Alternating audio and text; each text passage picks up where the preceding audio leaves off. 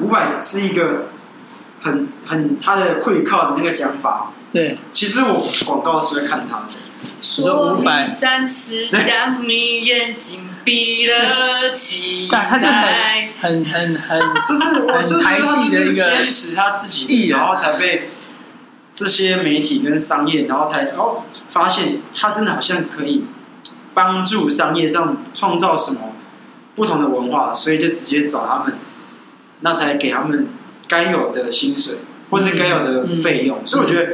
这个跟单纯商业真的是无关，可是他们是还是实质是有收入。对对啊，因为我会我会提出来这个，是因为我觉得以艺术来讲，因为以前会跳舞，我也觉得我算我算是一个艺术家。嗯、现在有跳跳成商业，我也觉得我自己就是一个商人。嗯嗯。那我觉得这两者了解完之后，我发现它它就是一个不一样的文化，嗯、而不是特别说一刀切。因为也是有商业歌手，他唱的就是大家也很爱听啊。对啊，对啊，对啊。你不能说就是因为太多人愿意买单他，所以你不能就说他商业啊。不然那个 Blackpink 他算商业的团体吗？还是你会叫他叫 K-pop 的团体，还是韩国女团？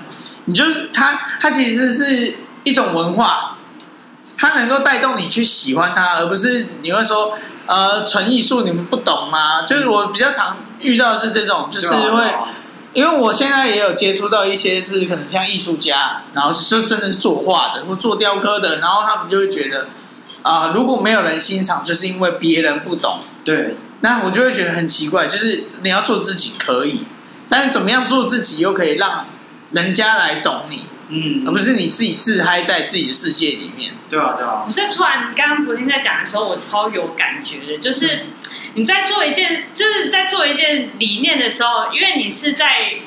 你一定是觉得你的理念很好，你做自己这个风格非常的好，你希望大家可以跟你一样。对。所以你不能因为说你很坚持你自己的理念，然后别人不懂，然后你就说哦，那是你不懂，然后就有点拒绝。对对对对对。我觉得这个是有点过于偏激的感觉。嗯，真的。所以我觉得是应该是要平衡这件事情，而不是完全拒绝。就是说哦，我我这是艺术家，我这非常艺术，你们看不懂，那是你们太。凡人的这种，我觉得这个就是有一点，有点把自己有点自视甚高的感觉。因为我觉得人家不懂没有关系，你可以让他了解啊。对，我觉得你可以用，你可以用。好，可能你现在的方式，可能你不太会说让大家怎么认识你，那你可以让大家去尝试怎么进入这个文化。因为我觉得，呃，创造文化本来就很困难。那你今天已经先进去，那你可以分享。给大家的是，那你怎么进去这个文化？对，那文化给你的呃感受以及那个渲染力，到底是哪里吸引你？搞不好你一说了，人家真的会哦明白你在表达什么，那可能对你或是对文化就会认同。那你如果是用太偏激的方式的话，大家就会觉得哇，那这样那那谁敢跟你相处啊？嗯，对，或是这东西可能他们是有兴趣的，被你这样一讲，或是一一个这样隔阂在，就会觉得那。像这个文化好像很可怕，那就开始会出现另外一边的声音。嗯，这样就好可惜。对啊，我真的是觉得文化这个东西是我们是希望大家都可以来享受这个文化，因为你知道它的好，所以应该是我们如何让这个东西好，那这个过程就是一个商业化的过程。对对。所以我不觉得说商业化是一个不好的事情，或者是怎么样。我是为了让我的东西可以让更多人知道，我希望把这个好的东西分享给更多人。因为商业吧，它就是存在的，只是说你当然你要怎么运用商业，我觉得这是个人的问题。嗯，因为嗯，你不能说所有关于到呃所有的行销或是关于到钱的，你都把它直接归类就是商业。嗯，当然。无论你是用你的专长来来换取收入，还是说你是用商品，我觉得应该是你怎么的善加利用这些资源，而不是直接的去抹灭甚至批评。因为我当然知道说，很多东西商业上它有个惯用的 SOP，可能套用进去，你马上就会有收入。那你要先想的是，为什么这些 SOP 是怎么产生的？为什么他们可以成功？那你要怎么去利用这些这些资源？那怎么去衬托属于自己的价值？我觉得这比较重要，对啊。那你如果一直在怪罪这些商业，那那你永远就是真的是在自己的世界开心？那别人也不了解你，也不认识你，那我觉得这样其实对你对大家都不是好事，那干嘛做这种？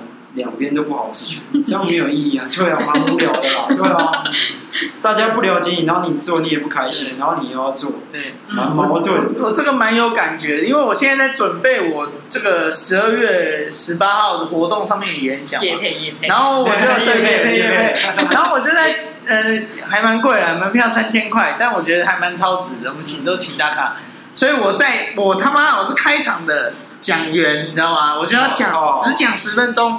我要讲到场子的干，我后面全部都是比比我大大几百倍的大咖，所以我现在就在研究到底什么样的企业家是真的很值得分享的。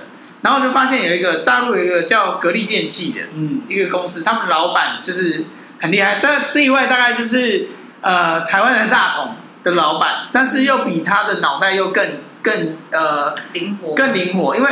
台湾大同已经太老了，然后又有其实又有股权的问题，所以他们在经营上面就没那么好。但是在这个格力电器，它不一样，这个老板超自我的，超级自我的，他就是把任何的呃任何市场上面的消息都是自己的解读，而不会去跟风。比如说有人就上网就是在骂他的产品怎么样怎么样，他直接认为就是他也不管，他也不去不去。理解那些到底是真还是假，但是他认为那是对手在造谣，因为他认为自己的产品是很好的，用过他的产品就会爱上他们的产品，所以他对他自己的信念很强哦。他完全在回答记者这些问题的时候完全没有犹豫，而且是很肯定的，还反呛他说：“你那个消息其实是他妈那么低能，在那边乱讲的，绝对不是这样子，绝对是。”我的东西是好的，你不可能就这件事情，他就认为是不可能。所有任何跟他想法不一样的，他都觉得是不可能，没有这种事情，是你想做了，我才是对的，因为他太大，他就是在中国大陆里面，他就是最顶尖的那那个企业家，所以他的他的自信跟想法就让我觉得特别强。那我觉得为什么会提到这个，是因为我觉得。他在自己跟他人，就是也就是文化跟商业，我觉得这里面他自己抓到一个很好的平衡。你让大家都看见，那你自己也有非常强的个人，所以你对对他人跟对自己都很强。那我一直觉得，为什么他自自我这么强？但我觉得那是一个真的是一个平衡，因为他对大众也很强，他传播力太强，他自己就是一个品牌，他自己直播带货，第一天呢，第一次是。开直播卖自家产品，卖好几亿人民币，哦，太夸张了吧？好几亿人民币，他就只是开直播卖哦，比他们就干掉他们可能几个神的超强的业务，干掉直接干掉。嗯、所以我觉得他个人的魅力是有的。嗯，那我也在当中发现到，哎、欸，我想说一开始是认为他很自信过度嘛，那透过今天这样的分享，我就觉得，哎、欸，他他或许更多是因为他自己。在这个市场这个地位上面，已经对外太强了，虽然在对内他必须要用这么强来武装自己，不然真的很容易就会被影响到，被影响到。所以这个也是这个信念，对，很强。他就是真的好强，除了自己对以外，其他人都是错的，因为公司是他的。他最懂，这么说，是没错吧？公司他的做到这么大，也是因为他，干他是超拽哦，这样是真的是很拽的。他就是一个王者的宣言，干就是女王，他讲话就是女王一样，没有办法反驳他。是女生啊？是女生，叫董明珠啊。哦，女生啊，女王哎，很强，超级强。这完全跟我们刚刚在讲的逻辑。就是，我觉得其实好像商业跟这种就是非常有个人特色的这个，它是一个摆中钟摆啦，嗯，就是它会随着你的呃状态到哪里，然后你去固固定的点在哪里。对对。对，它不是它不是一个，就我觉得其实所有的事情都不是一个标准化，对，它一定都是在。两个地方去取得，呃，就是摇摆不定啊。嗯、看你那个时候当时的状况适合什么样子的情形，会有不一样的决策。嗯，那、嗯、我觉得我之后去想了，现在一线的艺人也也是像这样。对，就你在讲他的，他对外就是在商业上面，他真的很厉害。嗯嗯嗯、那你你你会那么喜欢他，是因为他个人风格又很鲜明，对，你才会去喜欢他。我就我就喜欢李佳隆唱情歌啊，就是很帅啊。嗯、吴亦凡就是喜欢听他在用 Auto Tune 啊，就是是、啊、就是。他们都有个人的，主要还是回归在个人魅力上。对，讲我听讲到这个，我突然想到，就是我们小时候喜欢的那些偶像明星，比如说蔡依林啊、杨丞琳啊这些，林志玲啊，都是林啊。林志玲，林志玲，我小时候是还没有很认识他、啊。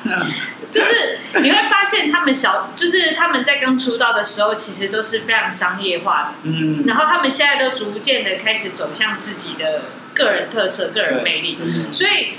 商业化是一开始让大家可以广泛去认识到你这个人的一个方式。嗯、那当你吸收到跟你忠实的粉丝的时候，你再去传递你想要的理念。哦、还蛮多人都会是用这样子的方式再去经营。我觉得这个也是一种不错的方式。嗯、所以不能完全说商业是不好的，也不能说完全说。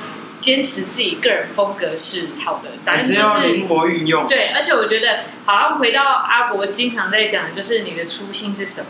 嗯，对，那很重要。就是你在做任何事情的时候，你不要去跑偏掉你原本的本质。嗯、对，嗯，真的。所以，我们这个钟摆呢，现在我们就讲 Podcast 比较是这种理念理想啊。之后哎，哎，是不是有一点闲聊啊？进商业喽，对啊，不然就是那个，还是希望有点业配。对啊，还是要进业配啊。对啊，欢迎那个，如果有厂商听到，可以请我们业配，无论是什么什么产品，我这张虎烂嘴都可以给他，大家唬得一愣一愣的，而不是哎，开玩笑，看想要多唬烂都可以。嗯，对啊，我们唯一功用是这样。对，我觉得这蛮有趣的，就是。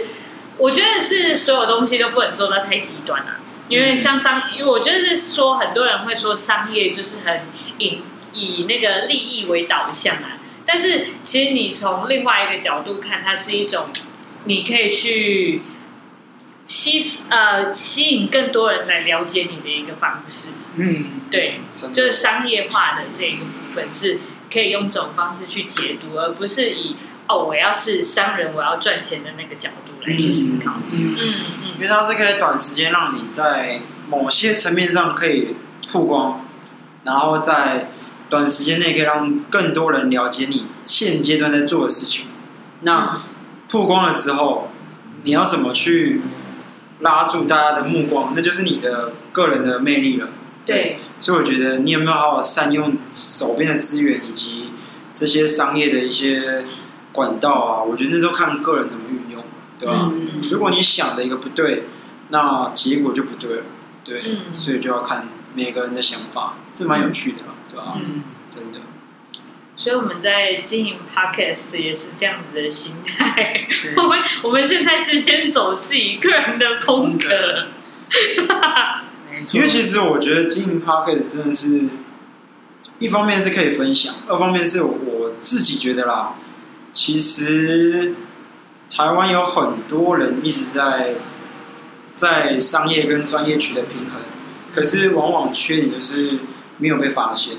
那他们其实坚持很久，那就是缺乏大家看到而已。所以其实我也觉得说，那如果自己做了 Podcast，以后会不会有机会让大家听到一些不一样的故事，而不是只有们三个闲聊？但我们三个闲聊是主要的啦，对，只是其他人。其实有更多可以分享给大家的，因为其实我身边很多这种人，可能比我在在辛苦好几百倍，可是他就是很默默的做。我每次找一找他们，就会觉得哇，心又要揪在一起，就是哇，你们这样子完全的吃力不讨好，但是换取来的收入就是某的微薄，但是你们还是坚持你们要的，那散发出来的那个笑容。完全就是从内心发自出来，就会觉得，嗯，原来世界上的人还是有很多很很坚持自己想要，然后还是默默的帮助这个社会。对啊，我真的觉得，就是大家都很默默的在，就是真的在坚持里面的人，真的都做的非常的。默默，嗯，就是很很默默的做，然后自己是很就是不把自己当做是一个很重要的人物，就像啊、呃、前阵子很有名的陈树菊，就是卖菜的阿嬷，对，对他做善事，他自己赚的钱很少，但是他就默默的在做这件事情，直到直到那个有人发现到说，怎么会有一个人，他只是一个卖菜菜贩，然后捐了这么多钱去捐助呃，我忘记他是捐助什么样子的一个团体，嗯、然后就因为这样子来去被发现到，对。但是我觉得，就是如果说在他们在做这些事情的过程当中，是可以被人家看到的，被人家发现到的，我觉得这是一个对他们来说会更努力，而且是可以嗯带动一股能量，让大家会更坚持的在做自己的事情。嗯嗯嗯。其实我有想过，哎，如果我们不是。因为现在全全世界都是资本主义嘛，嗯，所以其实大家都会看向前看。那如果今天钱没有用了，我们是不是会就真的就会像您刚才说的那些人一样，就是我们就是默默做自己想做的事情，那我们就会更专心、更投入在自己的世界里面。或或或许这样子是不是会是更好？因为像我自己就蛮喜欢自己啊、呃，可能。打电动啊，看漫画啊，然后看卡通啊，那对我来讲，它就是一个自己的世界。那或者是自己来思考，自己想要思考的一些问题，可能哎，为什么呃，可能谁的离开，然后或者是跟团队冲突，嗯，那或者是面对什么样的困难，然后我都会自己去做思考。然后看一看书，然后上网查一查资讯。那这当中我都是自己一个人比较多啦。那我就觉得，哎，其实它是一个呃蛮自己独处的一个时间。那其实感觉也不错，因为它一方面能回复我能量，那或许我会有新的不一样的启发。所以我觉得这个，但也是因为现在我们其实都身处在资本主义，所以我会更多是也会想用聊天的方式跟大家分享。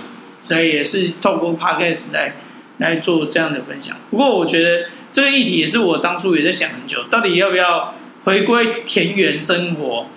田 园田园生活，因为陶渊明。对，之前之前在工作的时候回在台南那边上班嘛，那住在一个博士的家里，就学种植工程。那个时候真的就是在深山里面，那个啊，好像在。叫南。你什么时候回那边工作过？十很很早。呃，应该是堆高机堆完之后。不是因为他基本上他的二零一五吧，基本上他的一举一动我都会知道。二零一五年堆高机完就去了。堆高机完，堆高机完就去跟那个吴董学那个吗？没有没有没有，还没有还没。我堆高机完之后消失了半年，然后就是去台南住。哦。那在在做当中呢，就是学怎么样看树。怎么样跟树聊天？妈的，这个够屌了吧？就是你要你要透过它的身形，啊，透过它的叶子，透过它的味道，然后去他妈的去知道他到底在跟我讲什么东西。因为我觉得这件事很有意义。要是我，我好好想学哦。对，柏霖可以多多分享这个。没有，我基本上全部都还给那个。没有，我不是说，我不是说。看树怎么看树？我是说你在那个当下你的感受啊，啊是什么？一个心路历程。对，就在那个半年。对，就是这半年当中，就是基本上就能沟通的，就是跟蔡博士聊，其他就是基本上就是早上六点就起来，然后晚上大概八点九点就入睡了，因为跟当兵，因为去干，因为去的是去的那个地方啊，很深山。因为我只有机车嘛，嗯，所以我搭车搭到那个麻豆站是吧？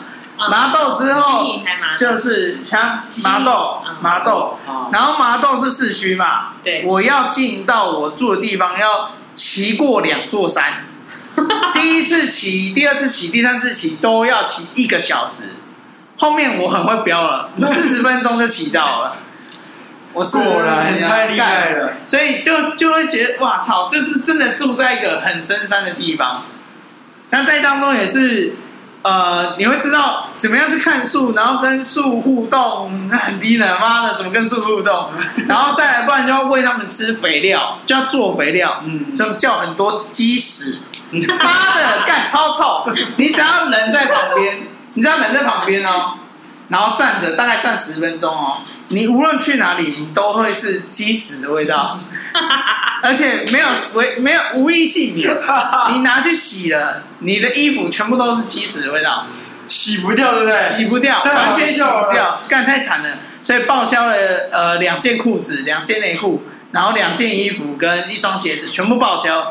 回来台北的时候全部丢掉，因为太臭了，妈的八哥，真的太真的太扯了。但是也是因为这样，你就会开始真的你会脱离资本的世界。你在当中，你就是这我那半个年来，我都没有拿出现金。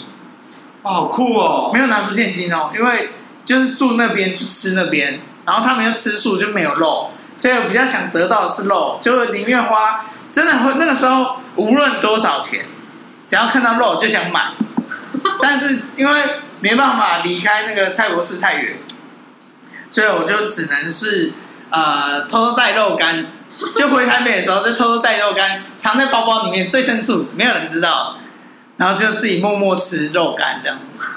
那你那个时候在那边住，他也是都是吃素吗？吃素就是吃素食啊，吃素田园生活，田园生活。然后完全没有拿到钱，也不会进商店，就每天就是学习怎么样弄种植工程，所以就是开始去了解啊、呃，怎么样去种树，怎么样让树种得更好。然后在这当中，真的就是离资本世界，离开资本世界，你就只你身边只有树跟学习的对象没了。难怪你知道那个时候，因为他去那半年确实就是没怎么用手机。我跟他有一段小小的失联，那时候小那个时候我找他也是不太好找啦。然后因为那时候我又忙，我还在团里，所以我要忙团事。嗯、我就有发现，那时候虽然我不知道他半年去哪里，可是他就那个时候脾气变好，就消失了。对，他在那个时候回来，我就觉得我的感受就是不一样。那时候他准备跟我说他要去学那种商业的事情的时候。学习的是那个时候，因为那个时候就是去玩、去学上课、脑力开发，然后之后就直接去，因为我爸就投资沉香，对对对，然后我就进直接进去学，因为为了种沉香木，嗯，我才去学种植工程，就是整个园区给我规划，我要能搞出一座就对了。他那个时候就先跟我联络，就是讲沉香的事情，但那时候我听不懂，对，可是那时候感受到就是。他要去学习一个新的事物的时候，他的那个学习力、那个心态完全浮出来了，然后脾气变好。那时候瞬间是我遇到的时候，就有一种新的博体，真的去修行，真的是去山上修行呢。嗯嗯，真的是去。你早起，然后觉得累蒙蒙的，然后就要去做事情，然后做你不知道要干嘛的，什么撒农药啊，然后弄做肥料啊。然后还要后面铲东西呀、啊，弄微博呀。而且那时候最酷的就是，因为他学了很多他的新事物。然后因为他那时候也知道说，我好像开始有一点想要进修咖啡的东西的时候，我们开始那个时候不自觉的会有串联资源的串联。可是那时候其实我们没有目的的，就是我们不知道，我们只是单单讲我们现在在干嘛而已。啊，因为我还在顾团，那时候还是属于一个非常火爆的脾气。对。后来也是这样丢丢丢，我们两个的串联东西越来越广了。嗯，后来才发现，原来我们可以学到更多事情。可是其实我们没干嘛，我们只是交流。因为他讲的东西我听不懂，我讲的东西他听不懂。可是莫名的，我们中间之间的交叉点变多了。嗯，那时候觉得好酷哦。然后我们两个的脾气在那个时候完全转变。那时候真的是觉得对方好不可思议。嗯，因为以前我们就是讲话都是干来干去的，就是。干慢像怎样？虽然现在还是一样，现在还是一样，回到社会化。对，回回归社会了。之前真的是无欲无求，你知道吗？什么都没有想要，没有特别想要。对，过一天是一天，然后心情没有很差，因为没压力，你知道吗？反正每一天爽爽过啊，有的吃有的活就好了啊。人活着就很快乐，这样。所以，它就是一个真的是脱离现在这个。我所以我觉得在台北很容易就是。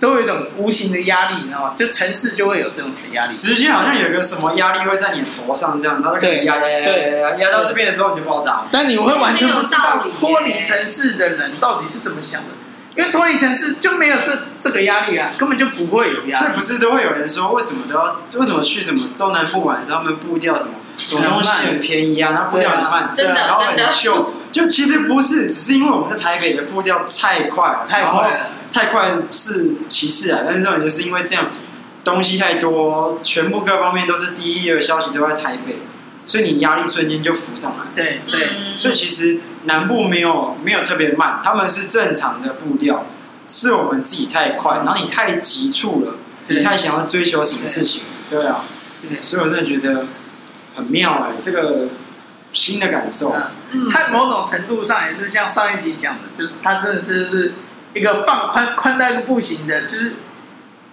他他呃，这个怎么讲？我觉得很像是，你会更活在当下。我觉得会是就是你要宽心到有点什么都不要了。对，因为什么都对，什么都没有特别重要，但是你就是活在当下，这样的感觉，我觉得是蛮像的。我觉得那个感觉是一个我们在城市生活的人是很难去体会到的。嗯，就是人家说最难的境界是什么？吃饭的时候吃饭，洗澡的时候洗澡，睡觉的时候睡觉。对，我们现在很难做到这件事。这太困难了啦。对，因为我们总是在做任何事情的时候，我们都想着我们下一步要干嘛。嗯。比如说，我们现在在聊天，虽然说我们是很呃，可能就是闲聊什么的，想到什么就讲什么，但是我们一定也在对方在讲话的过程当中，我们会去思考，我们等一下要讲什么，要接什么话，对之类的。对，所以我真的觉得，就是在活在当下这件事情，真的是现在好难学习到的东西哦，因为我们都不敢闲下来。嗯，闲下来就会觉得很可怕，会觉得对，会有一种害怕的感觉，然后所以。我们会很频繁的去划手机啊什么的，就是因为我们不敢闲下来。但我觉得划手机才会本才会本末倒置。你划手机，你会看到更多新的讯息。那而且这些新的讯息，或许可能只是在误导你。因为我去山上那段时间，真的是你会真的去思考人生真的有意义的事情。嗯，你不会去哦。如果有一则新闻来说，呃，可能中国要打。中国要打过来啊！哇靠！那我是不是现在就要预想我要在美国哪个州住啊？还是我要搬去东南亚住啊？那你就开始想一些无为我哎，或者是呃什么什么公司可能有什么很好的愿景啊？你就开始就要想啊，那这间公司什么下面相关的股票你全部都要买一轮啊？那或者是呃开店我们也有压力啊，然后怎么样的啊？那你就会收到各种讯息。那比如说呃还有是 iPhone 又出新的。我又想买 iPhone 了，对，那我现在 Mac MacBook 又出新的，我又想买新的苹果电脑啊，永远想不完，你永远想不完，你就是太多诱惑，而且我觉得最可怕的是 IG 跟 FB，我不太喜欢滑的原因是因为他们会一直喂你讯息，是你想看的，这个就是其实 Netflix 有一个影集就是在讲这个，嗯，他就是呃，他是当然他有点阴谋论，他就是在讲说。就是他们是有操作的，就会一直丢你想看的东西，他只会为你，就是变成你会资讯的偏食症。比如说我一直、啊、一直看三 C 的东西，那我就会广告啊或者文章、啊，就是你有兴趣的类别相关类别的。那你可能就是咖啡的，那你可能是跟呃食材啊、包包、衣服啊，他们都会发这样的讯息给你，那你就会一直陷入这样的漩涡，你逃不出来。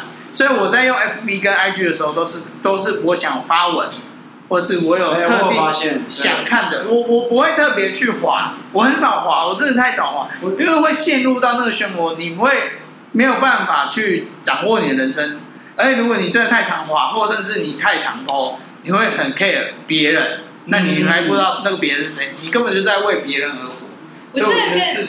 这也是跟上一集我们在讨论放宽心这有蛮大的关联性，对，直接有对，就是因为我们一直就是现在的资讯媒体、社群媒体，他们因为这样子的设计，让我们会越来越专注，focus 在某个我们专注的点上面，嗯，会忽略掉很多我们不知道的事情。那现在 FB 或者是 IG 都是我们取得新闻最快的一个媒体。那如果说我们只能从这上面，它喂养我们什么，我们就看什么的话，那我们确实真的会看的东西会越来越窄。对，对，对。而且这可能跟我工作也有关系，因为我每天都要找到最呃最真正最有价值的新闻，所以我每天早上我花二十分钟，可是看。看看一两百则新闻，基本上都是滤掉、过滤。我大量删减，我把真正重要的新闻，比如说现在疫情的呃人数到底是多少？嗯，这个我觉得台湾是很没有概念的，因为我每天都在追踪人数，现在快要突破六千万，全球快要突破六千万，但是破五千万只是上个月的事情而已。嗯，在在两千五百万的时候，就是一倍的时候，应该是距离疫情已经是快半年，就是疫情开始到半年才到两千万哦。但是现在基本上是一个月就快一就差不多一千万，其实是蛮可怕的，所以速度是一直在增加的。尤其是美国，哎，这个只是有验出来的，那没验出来的可能更多，地下数是更多。嗯、那这个可能我觉得这个就是对我来讲，它是我磨练我可以看到真实现况的。因为台湾对疫情没改，嗯，真的没敢，真的，就大家会戴口罩，但我跟我跟我绝对赌，跟大家赌。大家不知道戴什么意思的，对啊，确实，就是你你不知道戴了是不是一定能防疫，你也不知道。那你不知道你隔壁那个戴的到底是不是他本来就有染疫，你也不知道。反正都是带心酸的，都是带。因为大家为什么要戴口罩？就是因为你要进某些地方的时候，外面会贴“对，请务必戴口罩”。对，这就是答案了。对，它是一个，它是一个，就是我们必须要去遵守那个规则，但是很呃。如果说以防疫人员的角度，他在看我们戴口罩的方式，可能会觉得天哪，你们这些人很危险。因为你看，因为口罩全部都重复戴啊。对啊。你你不用口罩的时候，你就随便放到你的身体里面去。那你所有身上的、你身上的衣服什么的，你全部都会沾染到你要隔离的细菌。他还是有一个正确的观念的，而且我觉得，你看，像大家为什么要戴，只是为了要进公司行号、银行、啊，都是被要求，对，都是被要求。思考说，哎，真的是要免疫。比如说，我到人多的地方，我绝对戴。对啊，你应该是绝对自主性的说，好像需要戴一下口罩，因为现在人数有点多，就反而是变没有啊。啊，进银行不是都要戴吗？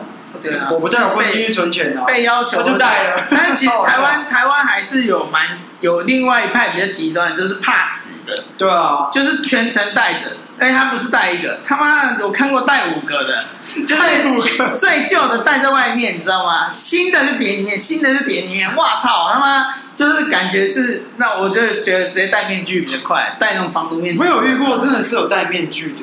我以前在开店前，那个时候疫情刚爆发。干那个时候，对，可是那时候其实真的是蛮，就是那时候其实大家属于蛮恐慌的。嗯，那时候那个来，因为为什么会这么怕？因为他就是大陆，嗯，他在台湾工作，刚好我在煮咖啡的时候，他进来点餐，他好像是，反正就可能刚好经过我们店吧，他现在点，他戴个面具，那因为那个面具讲出来的声音。真的听不太清楚啦，那他其实讲蛮大声，可是你也知道里面会有回音什么，嗯、然后才传出来的话就是我会对我一边讲说，然后那时候其实所有客人就是喝到半天，然后哇，有人还真的就喝到半不喝就走了，怕。怕，那时候太可怕，那时候就是干，可是不行，然后我就是员工，我也不能说干那个老板我要关店哦，嗯，就啊好你要什么，然后就。然后那时候，大家他又消费蛮多，是哦，业绩好像可以交代。那时候其实心态是这样，可是那时候真的就是因为这个状况，我就觉得哇，大家怎么那么的这个恐慌上蛮可怕的。然后我就会觉得哇，其实，在人心上真的有点你无法去揣测大家的一个想法，对对，对吧？所以我就会觉得，到底你是自主性的，还是你只是应付大家，还是你是有被要求？嗯，这个还是有，所以所以拉回来讲，我们这边我我就是每天看新闻才会知道哦，去大量的过滤，然后去了解到说到底什么样才是真的应该是我们要看的，而我不是不是每天被卫星讯息的那个，嗯，而是我每天过滤了讯息之后，然后要做出报告跟结论的，这样才能去做呃更长远的布局，因为我们毕竟还是要做投资，所以我们需要知道真实的一个现况，而不是。今天比如说台积电发新闻说啊，他今天很棒棒；联电发新闻说他很棒棒，干我就一头热的买进去，我就是神经病啊！那一定是先买好的人发讯息，它才会涨嘛。嗯，它涨了，它马上现赚嘛。对啊。那如果如果我每天就跟在后面跑，那我不是每天都吃他的屁就好了？我操！所以我就我所以做投资这样，基本上讯息要更快，或者是你要更透过自己的思考。还有关键就是要。为自己而活啦！对对，你要知道自己在干嘛，为自己而活。对，我觉得还蛮重要的，就是我们一千小时就差不多，哎，一千小节就差不多。哇操，收那么快？对啊，那我觉得这一次，其实我们每嗯有在听的人，其实他应该都会发现到说，我们其实每一集都很注重在讲说，我们如何去活出自己，然后去找到自己的本质。然后你为什么而活？嗯，我觉得这个是一件，就是面对现在资讯那么发达的情况底下，是一个比较好去好好重新思考自己的一个方式。嗯嗯，所以就今天就到这里喽，到这里喽，好，拜拜，拜拜。哎，最后说一下，我们呃一般都是礼拜五更新的样子，那我们现在。就应该会转成是一个礼拜更新两天，哪两天不知道，反正你看我们上了就是上了，就先这样啦。记得你要听啊，因为我们的 podcast 是有灵魂的，别人是没有灵魂的，好不好？看你这样讲啦，别人的也是蛮有趣的。如果不相信，听了就知道为什么有灵魂。好了，来了，真的，你来边听我们的灵魂，边喝一杯喝一杯咖啡吧。对，好了，那就先这样啦，拜拜，拜拜。